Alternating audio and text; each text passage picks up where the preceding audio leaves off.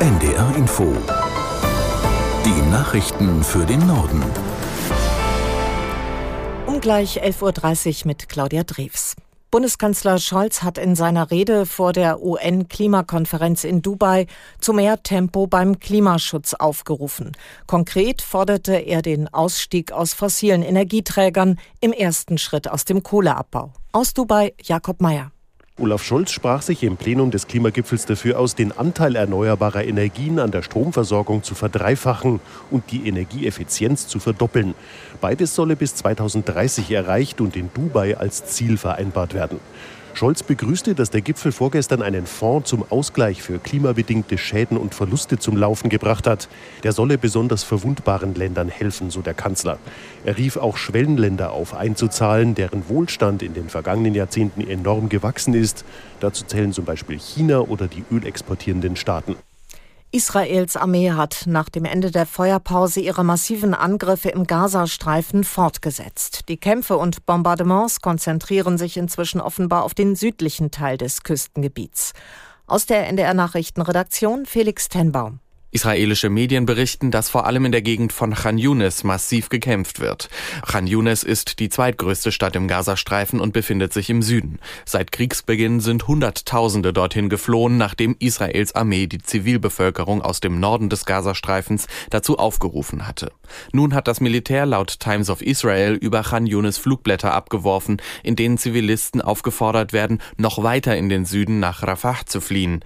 Wie dort die deutlich mehr als eine Million Binnengeflüchteten Geflüchteten Platz finden sollen, ist unklar. Unterdessen befinden sich noch immer mehr als 130 Geiseln in der Hand islamistischer Terroristen in Gaza. Die Hamas und ihre Verbündeten halten offenbar auch noch 17 Frauen und zwei Kinder fest. Außerdem bestätigte die Armee den Tod fünf weiterer Geiseln. Russland will die Zahl seiner Soldaten um 15 Prozent erhöhen. Das geht aus einem Dekret hervor, das der russische Präsident Putin bereits unterzeichnet hat. Aus Moskau Björn Blaschke. Mit dieser Verfügung sollen den russischen Streitkräften künftig 2,2 Millionen Menschen angehören, unter ihnen mehr als 1,3 Millionen Soldaten. Das Verteidigungsministerium nannte den Grund für die Aufstockung. Sie erfolge wegen der zunehmenden Bedrohungen, denen Russland ausgesetzt sei, erklärte das Verteidigungsministerium. Wörtlich zitiert, die Erhöhung steht im Zusammenhang mit der Führung der Spezialoperation in der Ukraine und der fortgesetzten Erweiterung der NATO. 15 Prozent mehr Soldaten, das sind etwa 170.000. Zum Vergleich, die Bundeswehr hat insgesamt rund 185.000 ohne Reservisten, die mobilisiert werden könnten. In Bayern sorgt der starke Schneefall für große Probleme. Am Flughafen München bleibt der Betrieb bis morgen früh eingestellt. Bei der Bahn gibt es Einschränkungen und auf den Straßen kommt es zu vielen Unfällen. Besonders betroffen von dem Wintereinbruch sind der Süden und der Osten, wie BR-Reporter Rudi Heinz aus dem oberpfälzischen Roding berichtet. Seit gestern hat es hier in der Oberpfalz und im Landkreis Kamer auch durchgeschneit. Wir hatten hier in den letzten 24 Stunden über 185 Einsätze witterungsbedingt. Das hat mir die Feuerwehr vor kurzem noch gesagt.